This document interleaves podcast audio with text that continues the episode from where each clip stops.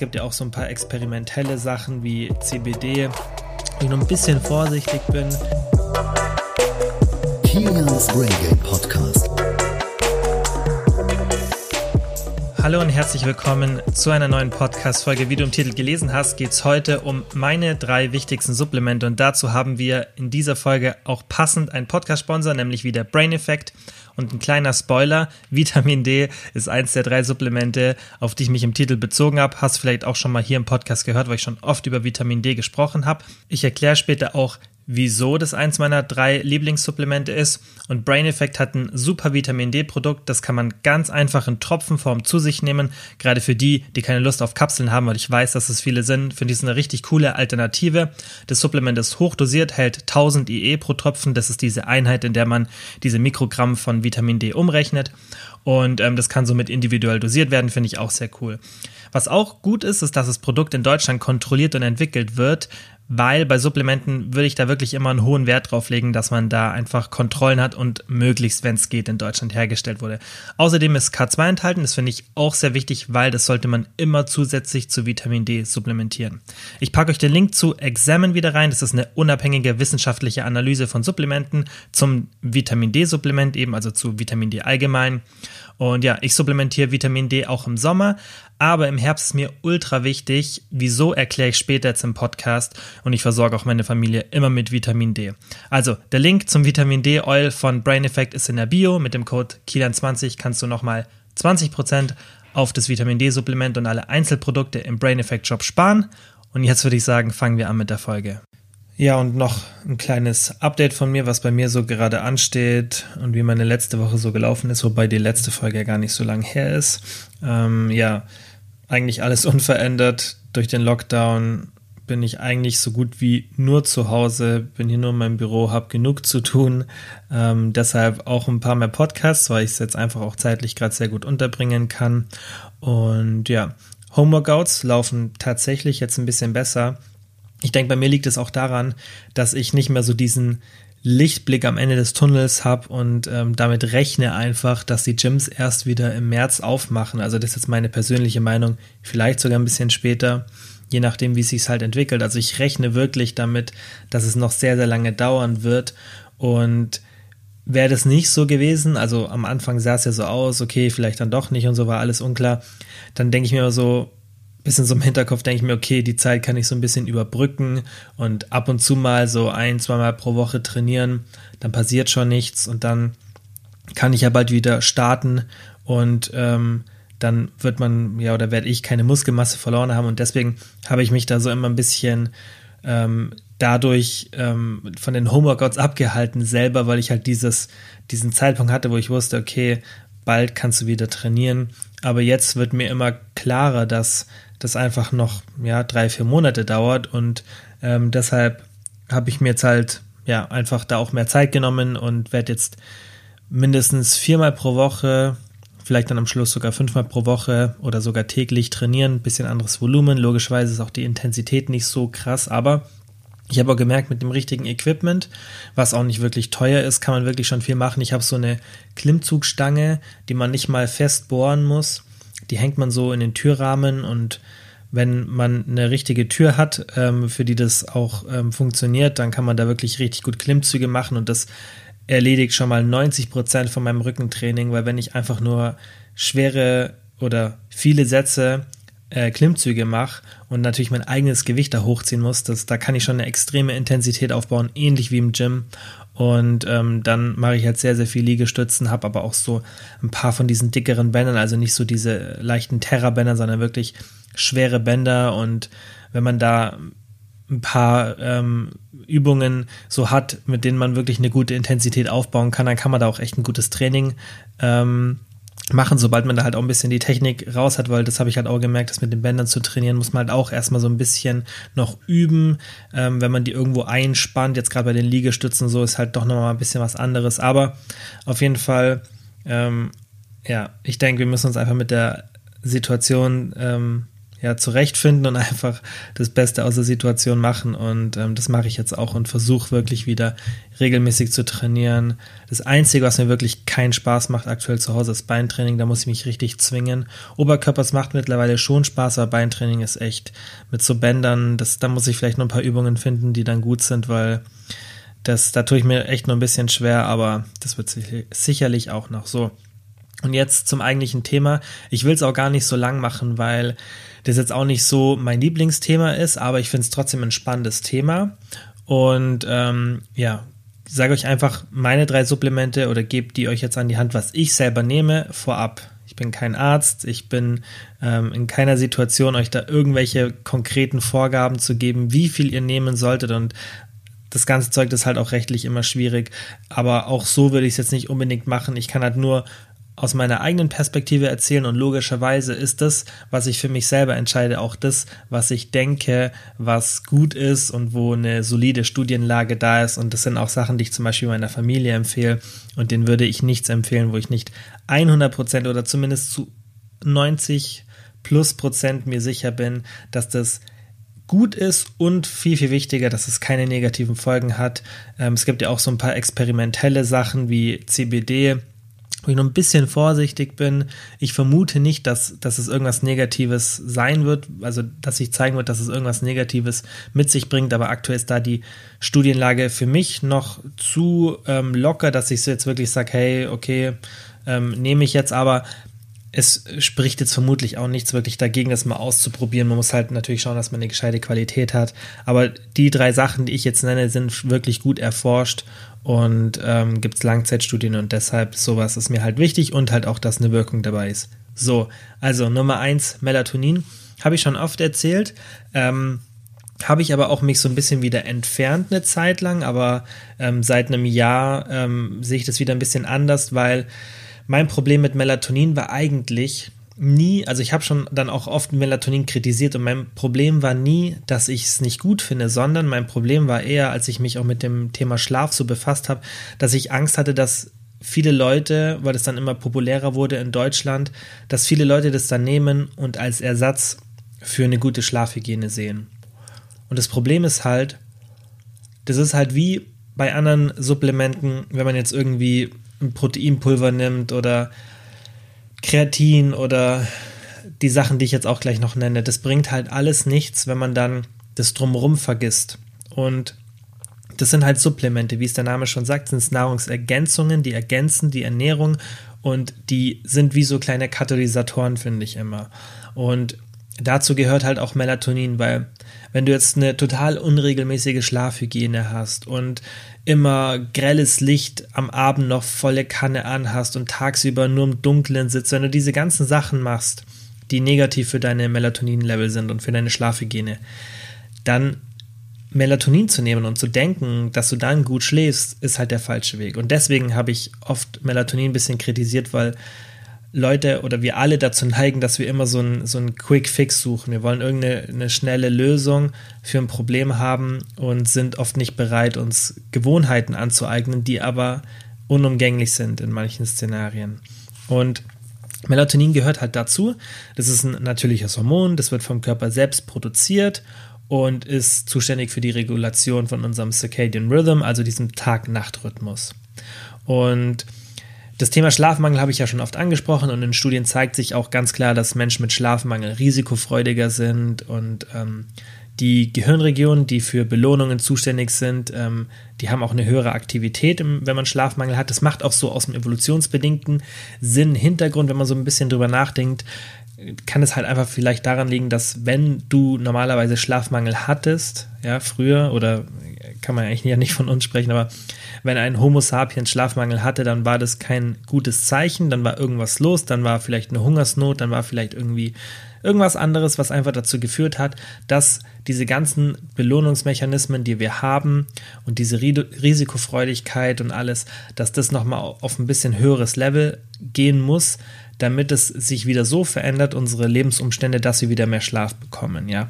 Und das sieht man zum Beispiel auch in der, in der Diät, dass Leute ja schlechter schlafen und da geht man halt auch so ein bisschen in der Theorie davon aus, dass man dann einfach mehr Zeit hat, um auf Nahrungssuche zu gehen, dass der Körper mehr Signale sendet. Auf jeden Fall ähm, ist es halt so, das sieht man auch jetzt in Studien, dass halt Menschen, die schlafen haben, sind risikofreudiger, das ist erfreudiger, das ist ähm, ganz, ganz negativ für viele andere Sachen, Immunsystem, Reaktionsfähigkeit, die Psyche und so weiter, Muskelaufbau, auch für einen Fettverlust. Man ähm, neigt eher dazu, Junkfood zu essen und so weiter. Und äh, deshalb ist halt so wichtig, dass man genug schläft. Und deshalb, aus dem Umkehrschluss, weil Schlaf so wichtig ist, ist auch Melatonin, finde ich, eins meiner drei wichtigsten Supplemente. Ich habe zwar eine gute Schlafhygiene, würde ich sagen. Ich versuche ähm, immer zu einer selben Zeit ins Bett zu gehen und aufzustehen. Das ist nicht optimal, aber es ist ganz gut, würde ich sagen. Ähm, beim Licht achte ich schon mehr drauf. Ich achte auch immer darauf, dass ich tagsüber viel Licht abbekomme. Das heißt, ich mache da schon relativ viel dafür, aber dennoch so als Sicherheit einfach nehme ich Melatonin. Ich nehme auch so ein äh, Multivitaminsupplement, also mit verschiedenen Sachen wie Zink und so weiter. Das nehme ich auch als Absicherung einfach. Ich nehme dann nichts, was ich überdosieren könnte und nehme das einfach so als Absicherung. Ich habe eine ausgewogene Ernährung, aber trotzdem nehme ich es. Und genauso ist bei Melatonin. Ich denke, dass meine Melatonin-Level oder die Regulation ziemlich gut wäre, aber das ist für mich kein Risiko, das zu nehmen. Es ist nicht teuer und dann ist es halt so ein Supplement, wo ich sage, hey, wenn es was bringt, dann ist super und ähm, es schadet mir nicht. Und deswegen finde ich es halt sehr sinnvoll, es zu nehmen, also aus meiner Sicht. Ähm, es hat auch so ein paar Anti-Krebs-Eigenschaften und das ist sehr, sehr vielversprechend, aber die sind noch nicht nachgewiesen. Da laufen ein paar interessante Studien, soweit ich es ähm, recherchiert habe. Und ähm, da muss man einfach noch abwarten. Aber das ist natürlich auch was, wo ich sage, hey, das ist vielversprechend, dann kann man es auf jeden Fall schon mal probieren so oder es ist auf jeden Fall nicht negativ. Da muss man halt einfach nur schauen, was da rauskommt. Aber kann schon sein, dass da Melatonin als Supplement echt äh, noch ein paar andere Dinge raushaut, die wirklich sehr positiv sind. Das ist gerade auch für Schichtarbeiter und so ähm, Leute, die in, in, solchen Berufen arbeiten, super, weil man halt einfach den, den Rhythmus ein bisschen besser regulieren kann. Und da ist es echt, da ist echt super. Und es wurde eigentlich ja auch entwickelt für Jetlag und so. Also da hat es eigentlich früher die hauptsächliche Anwendbarkeit gehabt, weil es einfach hilft, den Schlafrhythmus besser zu regulieren. Das Gute ist halt, es hat keine Nebenwirkungen und es macht nicht abhängig. Das heißt, man kann irgendwie ein Jahr lang Melatonin nehmen, könnte es sofort aufhören und der Körper produziert es auch weiterhin super. Und das, wenn das nicht gegeben wäre, dann würde ich auf jeden Fall, ähm, würde ich jetzt kein Melatonin supplementieren, aber da das der Fall ist, finde ich es halt super. Und ähm, ja, ich weiß nicht, wie es von der gesetzlichen Lage her ist, ähm, weil es für mich nicht wirklich relevant ist, weil ähm, wenn man es bei so großen Herstellern, wie man es jetzt mittlerweile kaufen kann, dann gehe ich immer davon aus, ähm, dass es natürlich legal ist und ähm, ab dem Zeitpunkt ist mir das relativ egal. Ich weiß nur, dass es in Deutschland lange nicht so war. Es war zwar legal, aber man hat es nur verschreibungspflichtig bekommen, was ich total idiotisch finde, weil es gibt so viele Sachen, die man sich irgendwo kaufen kann. Und ich verstehe das Thema Verbraucherschutz und so und dass man manche Leute so ein bisschen schützen muss, aber ich bin da so, dass ich denke, ähm, weiß nicht, dass das eigentlich ähm, dass alles so liberal und so frei sein sollte, dass man als erwachsener Mensch eigene Entscheidungen treffen kann, solange man sich ähm, an die Informationen selber ähm, solange man halt an die Informationen kommt, und das wäre bei Melatonin der Fall gewesen. Das heißt, jeder hätte die Möglichkeit gehabt, sich zu informieren. Und ähm, da gibt es andere Sachen, die konsumieren wir in ganz anderen Mengen. Da redet keiner davon. Und ähm, zum Beispiel irgendwie Junkfood oder so, das ist ganz normal, dass es im Supermarkt ist. Vielleicht jetzt nicht der beste Vergleich, aber da informiert sich ja auch keiner, was die Folgen davon sind und da geht man davon aus, ja, das, das weiß man ja und, und so weiter. Also ich finde, das ist immer so, sowas ist immer ein ganz schwieriges Thema. Ich finde es auf jeden Fall nicht sinnvoll, dass es Melatonin davor nur verschreibungspflichtig gab, wenn es wirklich keine Abhängigkeit zeigt, keine ähm, negativen Folgen, wenn man es mal lange nimmt, dass der Körper das nicht produziert und so weiter. Klar, es ist halt ein, ein, ähm, ein, Hormon vom Körper, aber das ist jetzt auch nicht vergleichbar, wie wenn man jetzt irgendwie andere Hormone zu sich nimmt, wie äh, Cortisol oder Testosteron. Und ähm, deshalb finde ich, ja, es ist einfach unnötig bei der Studienlage, die es aktuell gibt, dass es da so lange das nicht gab. Ich denke, dass ein Milligramm jetzt so gesetzlich erlaubt ist, vermutlich, weil das haben die meisten Hersteller drin als Portionsgröße und dann kann man sich natürlich als Verbraucher selber entscheiden, ob man dann ähm, zwei oder drei davon nimmt. Das ist natürlich dann ähm, für den Hersteller so eine, so eine Lücke, denke ich. Und ähm, ich denke, so läuft es deshalb jetzt ab. Vielleicht darf man auch mittlerweile mehr reintun. Ich habe keine Ahnung. Auf jeden Fall habe ich es früher mal aus den USA bekommen. Das habe ich auch schon ein paar Mal erzählt, weil es eben in Deutschland nicht erlaubt war. So, jetzt ist es auf jeden Fall in Deutschland erlaubt und das finde ich cool. Und deswegen nehme ich auch weiterhin Melatonin, weil ich war schon lange nicht mehr in den USA und konnte da auch meinen Vorrat nicht auffüllen. Und ehrlich kann ich auch ruhiger schlafen, Wortspiel nicht beabsichtigt, wenn ich mein Melatonin aus Deutschland bekomme, einfach ähm, wegen der Qualität und so. Ich denke, da bei uns in der EU sind da schon noch mal ein bisschen strengere, ähm, ja, einfach Regulatorien meistens, ja. Deswegen, ja, Melatonin Nummer eins so. Nummer zwei, Omega-3 nehme ich auch schon, also nehme ich auf jeden Fall schon länger als Melatonin. Und Omega-3 sind eben diese da spricht man häufig von diesen zwei Fettsäuren EPA und DHA. Es gibt noch andere, aber das sind die relevanten und eigentlich geht es da um Fischöl. Und Fischöl ist wirklich wichtig für die Gesundheit und auch da ist die Studienlage eigentlich so eindeutig und es wirkt sich positiv aufs Immunsystem aus, auf Entzündungen, Herz-Kreislauf-System, das heißt bei Bluthochdruck und andere Körperfunktionen. Also es ist ultra wichtig, in ganz vielen ähm, Vorgängen im Körper beteiligt und da wir relativ wenig Fischöl, also diese Fettsäuren EPA und DHA über die Nahrung aufnehmen, macht es für die meisten Leute Sinn, also für mich zum Beispiel, ich habe für mich entschieden, das macht für mich Sinn, das zu supplementieren, weil ich eben aus der Nahrung nicht genug davon aufnehme. Und es ist halt wirklich schwierig, da jetzt auch eine Empfehlung zu geben, weil wie gesagt, allein aus rechtlicher ähm, Sicht ist für mich das einfach ein bisschen zu gefährlich. Ähm, und das Einzige, was ich sagen kann, ist zum Beispiel, die American Heart Association empfiehlt ein Gramm pro Tag. Ich selbst nehme deutlich mehr. Ähm, das ist aber auch nur, weil es eine eigene Entscheidung von mir ist und weil ich laut der Studienlage auch keine Gefahr darin sehe, zu viel zu konsumieren. Also natürlich kann man irgendwann zu viel, zu, zu viel konsumieren, aber bei der Menge, die ich nehme, ähm, sehe ich da keine Gefahr. Wichtig immer bei Omega-3, bitte auf ein Schwermetallanalyse-Zertifikat achten. Ja, die meisten Hersteller haben das vielleicht nicht auf der Website, aber die können das einem zuschicken. Nicht irgendwie die billigsten Omegas, die ihr irgendwo findet im Internet, einfach kaufen, sondern schaut da wirklich, dass das, das Zeug wirklich hier in Deutschland einmal kontrolliert wurde, dass da einfach ein Analysezertifikat ist, weil das ist halt Fisch und Fisch ist oft schwermetallbelastet, ähm, logischerweise dann auch mit Quecksilber und das kann sich extremst negativ auf die Gesundheit auswirken. Und in diesen Schwermetall-Analyse-Zertifikaten wird halt sichergestellt, dass da die Mengen, die dann von den europäischen oder deutschen Behörden vorgeschrieben sind, eingehalten werden.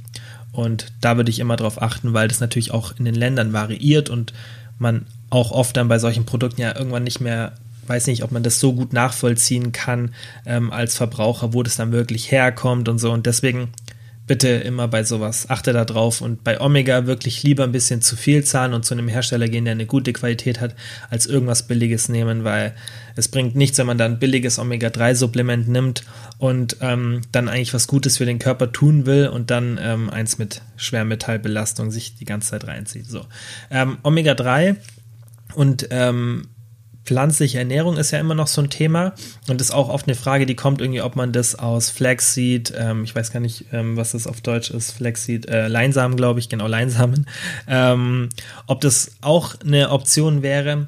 Das Problem ist halt, dass da diese Fettsäure ALA enthalten ist.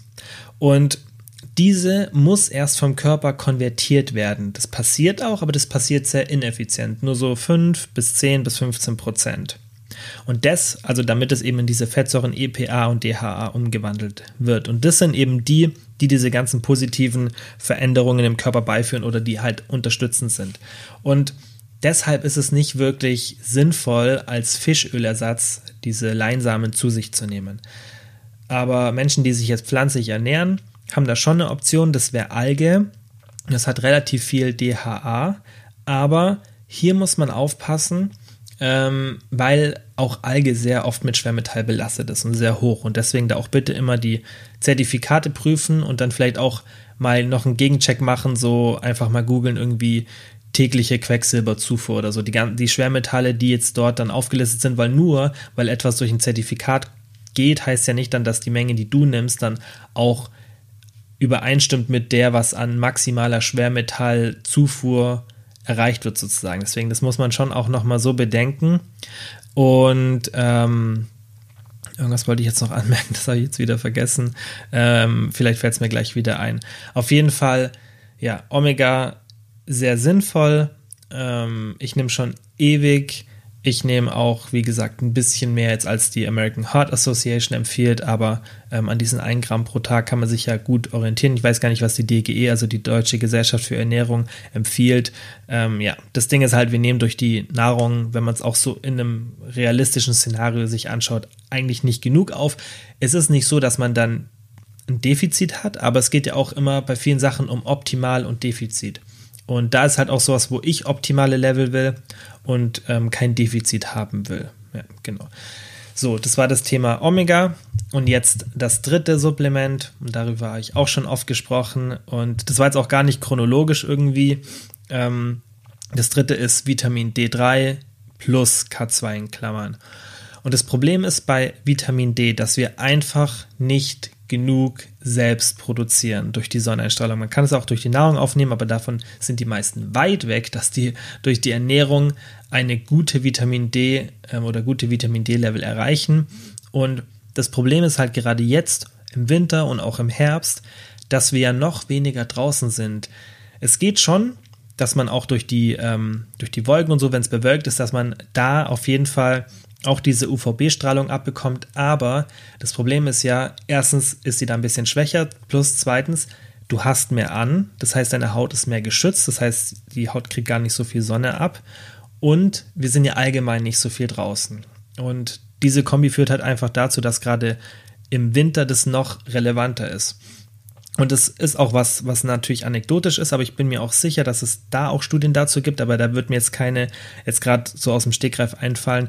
Aber anekdotisch erzählen ganz viele Leute auch, dass sie gerade im Winter und im Herbst viel, viel besser gelaunt sind wenn sie Vitamin D supplementieren. Meine Schwester zum Beispiel hat mir das auch immer erzählt, der habe ich nämlich auch mal ähm, irgendwann mal angefangen, der das Vitamin D-Supplement zu geben. Ich weiß nicht, ob sie es davor schon mal genommen hatte. Auf jeden Fall sagt sie auch, sie merkt einen Riesenunterschied in der Stimmung. Ich merke das auch und das erzählen ganz viele Leute. Also da gibt es wirklich ganz, ganz viele ähm, Erfahrungsberichte und sowas, finde ich es ja auch immer ganz interessant. Und gerade bei so Sachen wie Stimmung und so, ähm, selbst wenn es ein Placebo-Effekt wäre, wäre der ja nicht wirklich negativ so. Und Vitamin D hat auch keine negativen Konsequenzen, solange man sich an diese Höchstzufuhr hält, ähm, die jetzt zum Beispiel vom National Institute of Health ist, glaube ich, bei 4000 UI oder auf Deutsch IE. Das ist diese Einheit, in der das halt gemessen wird. Ähm, die Vitamin D-Zufuhr, also die ist bei 4000, die obere Grenze. Wenn man sich aber die Studien wirklich anschaut, dann sind es vermutlich eher 10.000, also die tägliche obere Grenze. Ich würde dennoch auf Nummer sicher gehen und nicht über 4000 IE pro Tag gehen. Das Ding ist, dass man eigentlich zum Arzt gehen sollte. Und das ist auch die Empfehlung. Und ich würde es auch jedem empfehlen, immer zum Arzt gehen, die Vitamin D-Level checken lassen und dann einfach das supplementieren, vielleicht auch mit dem Arzt absprechen und dann regelmäßig überprüfen lassen. Ich denke halt nur, dass die wenigsten das machen, weil, also ich zum Beispiel, obwohl mir das wichtig ist, ich gehe jetzt nicht zum Arzt und lasse meine Vitamin D-Level messen, sollte ich vermutlich, ist aber meine eigene Entscheidung. Und besonders in so einem Szenario würde ich jetzt nicht so extrem hochgehen, einfach um auf Nummer sicher zu gehen. Man muss, wie gesagt, Vitamin D nicht supplementieren, aber es kann auf jeden Fall helfen. Und auch da ist wieder das Thema, die meisten haben keine ähm, zu geringen Level, also es wird auch immer unterschieden zwischen zu gering einfach, also defizitär, also du hast ein Defizit oder es ist optimal. Und ein Defizit haben jetzt nicht so viele in Deutschland, aber optimale Level, das haben sehr, sehr wenige. Und das ist halt auch immer das, wo man sich überlegen muss, okay, will ich einfach nur, ist es okay für mich, ob ich da einfach in einem normalen Bereich bin oder will ich in einen optimalen Bereich? Und das ist halt bei mir so, dass ich sage, hey, ich will optimale D3-Level und ich will die ganzen positiven Effekte, die mit sich kommen und deshalb supplementiere ich das. Ja, das war jetzt alles zu den drei Supplementen. Ich wollte jetzt auch gar nicht so viel zu den einzelnen Supplementen sagen und mir ist auch, während ich jetzt über Vitamin D geredet habe, nicht das eingefallen, was ich noch zu Omega-3 sagen wollte. Es war vermutlich nichts Wichtiges. Doch, jetzt fällt es mir ein. Ähm, genau, das ist noch ein Anhang zum, zum Thema Omega. Das Verhältnis von EPA zu DHA sollte ungefähr 2 zu 1 sein. Das heißt, wenn du zum Beispiel 1 Gramm EPA nimmst, dann ein halbes Gramm DHA, das sind eben diese zwei Fettsäuren. Der steht immer auf der Verpack Verpackung drauf und achte da einfach ungefähr drauf, dass so ein Verhältnis immer von 2 zu 1 ist. Und ähm, ja, genau, das war noch das Thema. So, und jetzt nochmal abschließend zum Thema Supplemente. Ich wollte jetzt da auch nicht so viel sagen, weil das, wie gesagt, ist nicht mein Lieblingsgebiet, einfach aus dem Grund, weil ich kenne mich da gut aus, aber das ist halt nicht so mein Main-Fokus. Das heißt, ich habe da gar nicht so das extreme Hintergrundwissen, um da extrem viel zu erzählen, weil es mich selber nicht so interessiert. Denn Supplemente sind für mich nur eine Ergänzung. Ich nehme sie, aber ich denke oder ich bin mir ziemlich sicher, dass viele andere Sachen einen viel, viel größeren Hebel haben. Und das heißt nicht, dass Supplemente nicht sinnvoll sind. Die, was ich jetzt zum Beispiel erzählt habe, die nehme ich jeden Tag Ausnahmslos. Natürlich gibt es ein paar Tage, wo ich es dann mal weglasse oder ich bin unterwegs oder ich vergesse es.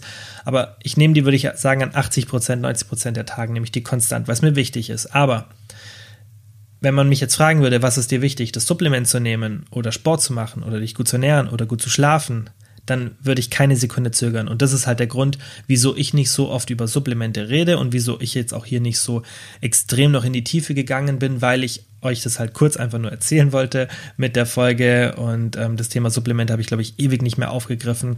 Aber das wird es auch nicht so oft bei mir hier geben, weil es einfach auch nichts ist, was mich jetzt so wahnsinnig interessiert aktuell. Und ähm, ich finde, das merkt man halt auch immer, ob man jetzt irgendwie richtig mit einer Passion über ein Thema redet, ob das einen wirklich catcht oder eben nicht. Und bei mir ist es halt, ich merke es für mich, für mich das ist ganz wichtig, dass wenn ich euch Sachen erzähle, dass mich die so richtig interessieren und ähm, dass ich da auch viel drüber weiß und dass ich die auch extrem wichtig finde zum Rüberbringen. Zum Beispiel jetzt gerade das Thema intuitives Essen, was glaube ich in der vorletzten Folge war, ähm, dass ich jetzt auch nochmal aufgreifen werde. Das ist so ein Thema, das finde ich so spannend und da weiß ich halt auch viel mehr drüber und da glaube ich halt auch, das hilft viel, viel mehr Leuten, als wenn ich jetzt hier ähm, über meine Supplemente rede. Wie gesagt, nicht, dass Supplemente nicht sinnvoll sind oder dass ich es nicht selber nehme, nur es ist halt von der Priorität so, dass ich für mich selber entschieden habe, dass für mich andere Sachen wichtiger sind. Plus, dass es auch andere Leute gibt, die über Supplemente reden, die da einfach mehr wissen, weil es einfach auch ein Main-Fokus von denen ist.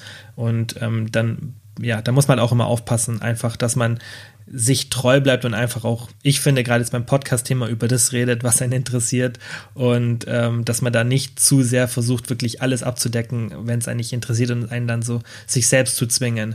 Und ja, das bei dem Thema Supplement ist halt bei mir einfach so, nicht, dass ich mich zwingen muss, aber so wie ich es jetzt gesagt habe in der Kürze, reicht's für mich und ihr wisst ja, normalerweise erzähle ich immer ein bisschen länger. Ich habe sogar letztens einmal einen Podcast-Kommentar bekommen, ich schaue mir den natürlich immer an auf Apple Podcasts. Und ähm, da hat jemand geschrieben, dass ich immer, dass ich zu sehr ausschweife.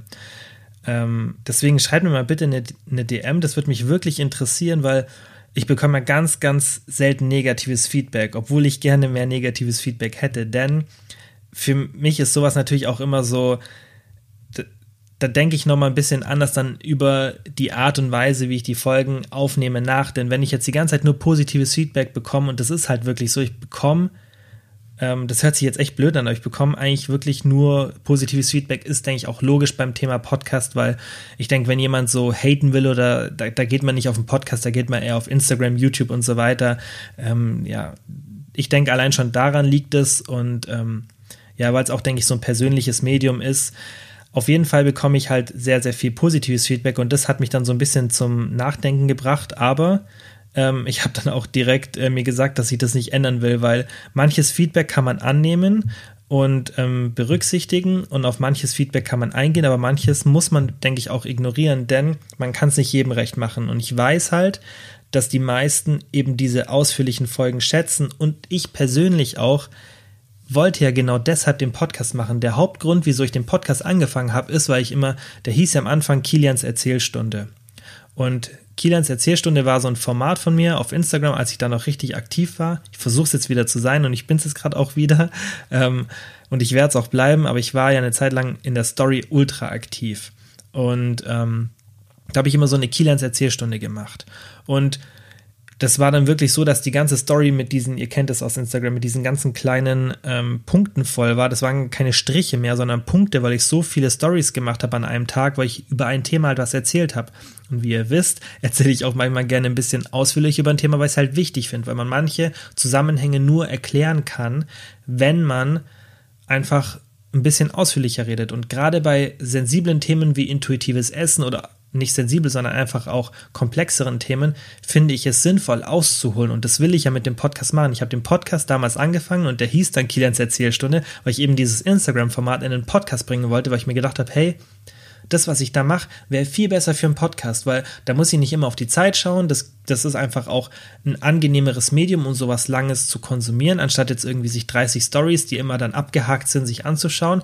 Und das war der Grund, wieso ich angefangen habe. Und Deswegen werde ich das sicherlich nicht ändern.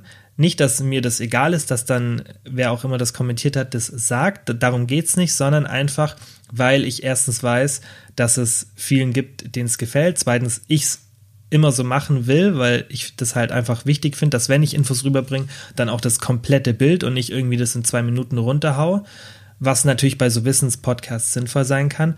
Und drittens, weil man es nicht jedem recht machen kann, weil wenn ich dann so kurze Folgen mache, wahrscheinlich die ersten schreiben, hey, wieso ist es jetzt so abgehakt? Ähm, da könnte man noch, was ist jetzt da noch? Und dann kommen wieder Fragen und so. Und deshalb, ja, ähm, trotzdem gerne. Das heißt jetzt nicht, dass mir diese, diese, ähm, diese Kritik egal ist. Wie gesagt, das, das ist einfach nur was, was man, wo man halt auch abwägen muss. Und deswegen schreibt mir auch gerne, wenn ihr oder wenn du so einen Gedanken hast und ihr denkst, hey, stimmt, manchmal ist echt ein bisschen zu ausführlich oder manchmal könnte man es vielleicht so machen, dass am Anfang alles so zusammengefasst wird für die Leute, die irgendwie nur zehn Minuten zuhören wollen und nur die wichtigsten Infos rausschnappen wollen. Und danach kann man noch ein bisschen auf die einzelnen Themen eingehen. Das, da findet man ja immer dann irgendeinen Mittelweg. Ähm, aber eigentlich möchte ich so gern weitermachen, wie es bisher ist. Ähm, aber natürlich ist mir auch wichtig, dass es zum Hören angenehm ist und ähm, dass eben die, die Länge der Podcasts angemessen ist. Und ähm, das ist eine Sache, die halt ihr entscheiden müsst und die ich natürlich klar vorgebe. Aber da hilft mir Feedback immer ultra. Deswegen gerne entweder so einen Kommentar hinterlassen oder mir eine DM schreiben, das ist eigentlich besser, weil die Kommentare sehe ich immer relativ spät, weil der war jetzt irgendwie vom November und ähm, ja, es, auf Apple Podcasts hören ja eh nicht die meisten, die meisten hören den Podcast ja auf Spotify und da kann man eh nicht kommentieren, deswegen schreibt mir eine DM zu diesem Thema, das würde mich echt freuen, gerade zum Thema Podcastlänge, weil ich auch gerade in den Folgen alleine ähm, die wirklich sehr lang mache teilweise und mich das wirklich interessieren würde, wie ihr darüber denkt. Und dieser direkte Austausch über den Podcast, das finde ich eh richtig cool. Also wenn ihr mir da DMs schreibt, das ist auch so das, was ich tagsüber, wenn ich irgendwie DMs beantworte, was so die meisten DMs sind, irgendwas über den Podcast, ähm, das finde ich mittlerweile richtig cool, weil das gibt mir halt auch ein gutes Feedback, dass du ja im Podcast nicht so hast wie jetzt zum Beispiel in Instagram. In Instagram, du postest was, du kriegst Kommentare, dann hast du schon mal so ein Feeling, okay, interessiert es die Leute oder was kommen da noch für Fragen oder auch bei einer Story schreiben manchmal viele drauf und beim Podcast hat man halt leider noch nicht in den Plattformen diese Möglichkeit, deswegen ähm, ist so eine Instagram-DM immer richtig cool, wenn ich da ein bisschen Feedback bekomme. So, genug gelabert. Ich hoffe, es hat dir trotzdem gefallen, diese kurze Folge zum Thema Supplemente und du konntest was mitnehmen. Wie immer, vielen, vielen Dank fürs Zuhören. Bleib gesund und bis zur nächsten Folge. Nochmal vielen Dank wie immer fürs Zuhören. Ich würde mich mega freuen, wenn ihr den Podcast abonniert, falls ihr es noch nicht gemacht habt. Und ich würde mich genauso freuen, wenn ihr den Podcast mit Freunden oder Familienmitgliedern teilt. Denn nur so kann der Podcast wachsen. Und ihr wisst ja, ich mache das hier kostenlos, aber ich mache es extrem gerne und ich werde es auch weiterhin natürlich kostenlos machen. Aber ihr helft mir wirklich sehr, sehr, wenn ihr den Podcast einfach mit Freunden oder Familienmitgliedern teilt oder wenn ihr den in der Story auf Instagram teilt. Einfach, dass Leute von dem Podcast erfahren und dann auch davon profitieren. Vielen, vielen Dank dafür.